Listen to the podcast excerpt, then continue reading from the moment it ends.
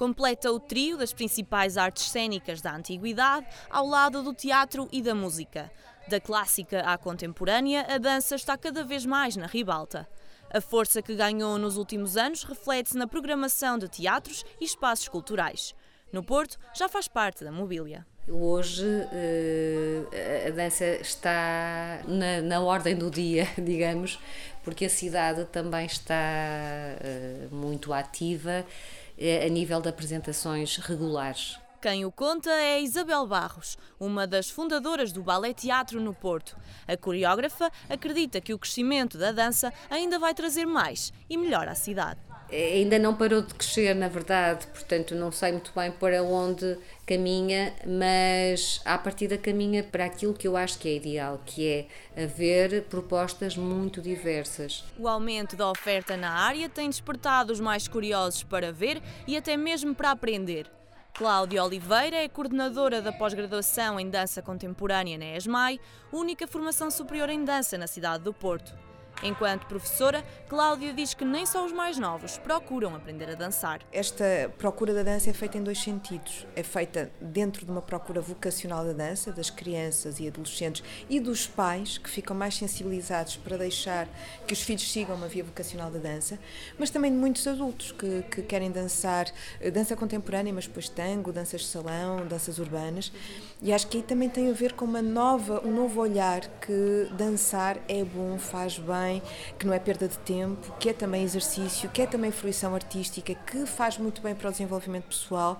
Então acho que há, há de facto uma mudança na sociedade. De miúdos a graúdos, a dança dá para todas as idades. Mas afinal, o que leva alguém a querer estudar dança? Para Isabel Barros, quem opta por este caminho sabe que o futuro pode ser promissor.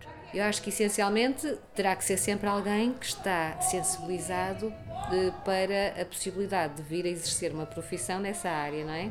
Saber que isso é possível e não ter receio de escolher uma área que à partida as pessoas se assustam sempre que são áreas que parece que estão com menos trabalho, o que nos dias de hoje também já não acontece. Também Sofia Santos partilha da opinião.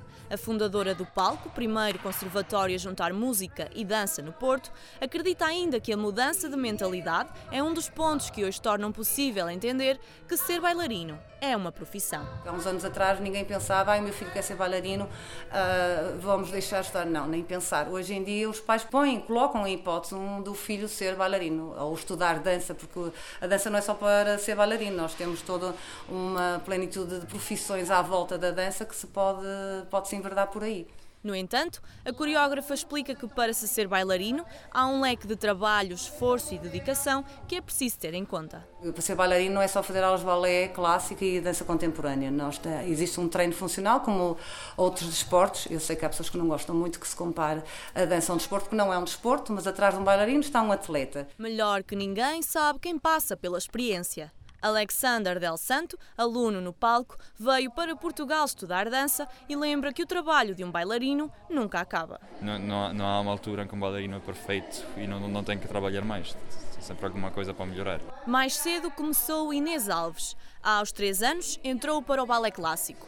Hoje, frequenta a pós-graduação em dança contemporânea, aquela que lhe pode vir a abrir as portas que quer para o futuro. É o bom do, do, da dança contemporânea, ao contrário do balé clássico, é que o balé clássico ou somos desde muito pequenas formatadas e conseguimos ser bailarinas ou é para esquecer. Eh, enquanto que a dança contemporânea abriu-me estas portas agora este ano de perceber que realmente eh, o corpo ainda funciona, ainda dá para alguma coisa e que eu posso vir a ser intérprete ou coreógrafa e eu estava a gostar mesmo dessa parte do, do, de ser intérprete. Também Beatriz Valentim frequenta a mesma pós-graduação, a funcionar há três anos no Porto. Apesar de sentir que a dança contemporânea tem cada vez mais espetáculos para oferecer na cidade, a bailarina sente a falta de uma abordagem mais tradicional. A dança contemporânea está a crescer também para um lado mais performático, com linguagens mais minimalistas, menos clássicas, ah, mas sinto um bocadinho falta da dança mais convencional, pronto, se assim podemos chamar. Se para Beatriz há falhas ao nível da programação de dança, para Cláudia Oliveira o problema começa no percurso escolar. Para já, em termos de sonho, tornar uh, a dança acessível ao primeiro, desde o primeiro ciclo, portanto, todo, todo o ensino básico e aí de ser, uh, está integrada. Há em algumas situações ela já acontece, mas estar integrada e está integrada de acesso livre e gratuito, acho que isso é muito importante. Depois, apoio para ateliês de dança para adultos, também importante. Uh, depois, em termos de uma formação, quer profissional, quer superior, é ter uma continuidade nessa formação. Aqui no Porto, concretamente, falta-nos a licenciatura uh, em dança. A docente da ESMAI lamenta a falta de opções para quem quer seguir a carreira, sobretudo fora dos grandes centros. O acesso à dança, ao teatro, à música, às artes plásticas ainda é redutor e Portugal é muito grande, nós estamos a falar de cidades. Uh, agora, pensarmos no, no meio rural em Portugal e na quantidade de talento que nós temos e da potência que temos e que não tem capacidade de continuar porque não há formação. Em Portugal, existem apenas duas licenciaturas em dança, ambas oferecidas na capital. Mas que razões justificam esta aposta ainda limitada na área? O problema do ensino artístico, a nível superior, o ensino artístico é caro. É, é mais caro, não é assim tão caro, mas é mais caro. Hum, e, e parece-me que essa é uma, uma das questões. Outra, eu acho que é uma falsa questão, é de se achar que não há gente que possa encher duas, três, quatro escolas. Isso aí é, um, é, um, é uma falácia. No Porto, a dança tem se afirmado como um ponto distintivo da oferta cultural da cidade. Para Tiago Guedes, diretor do Teatro Municipal do Porto, há contudo um problema a resolver. A cidade tem um problema que estamos a tentar resolver, que é a falta de espaços de ensaios para os artistas. A cidade fixou muitos artistas, coreógrafos, encenadores, e, um, ehm, e, convoca também muitos artistas que estão a mudar para a cidade. Portanto, isso tem que ser acompanhado com atenção uh, na falta de espaços que há. Nós estamos a, a, pensar muito nisso, ou seja, como é que podemos ter mais espaços de trabalho para residências artísticas e para trabalho cotidiano, mas são projetos que estão, que estão em curso. Para o responsável da programação do Rivoli e do Teatro do Campo Alegre, mais importante do que aumentar a oferta é agora consolidá-la. Eu não penso numa fase de crescimento, eu penso numa fase de implementação e em vez de fazer mais, fazer melhor. Claramente, eu acho que é o que é necessário fazer agora, olhar. Foi muito importante hum, esta primeira fase, onde se teve que alavancar, fazer muita coisa, dar muita visibilidade, trazer muita gente ao Porto também.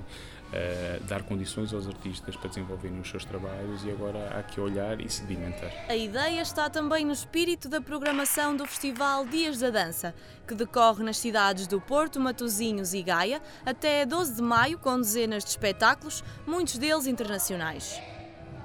Para bailarinos e professores, coreógrafos e programadores, não há dúvidas. A dança vive dias felizes na cidade do Porto. Há mais e melhores espetáculos e outras opções ao nível formativo. Faltam espaços de apresentação e ensaio e ainda muito trabalho para que um bom momento como o que se vive não seja só isso um momento.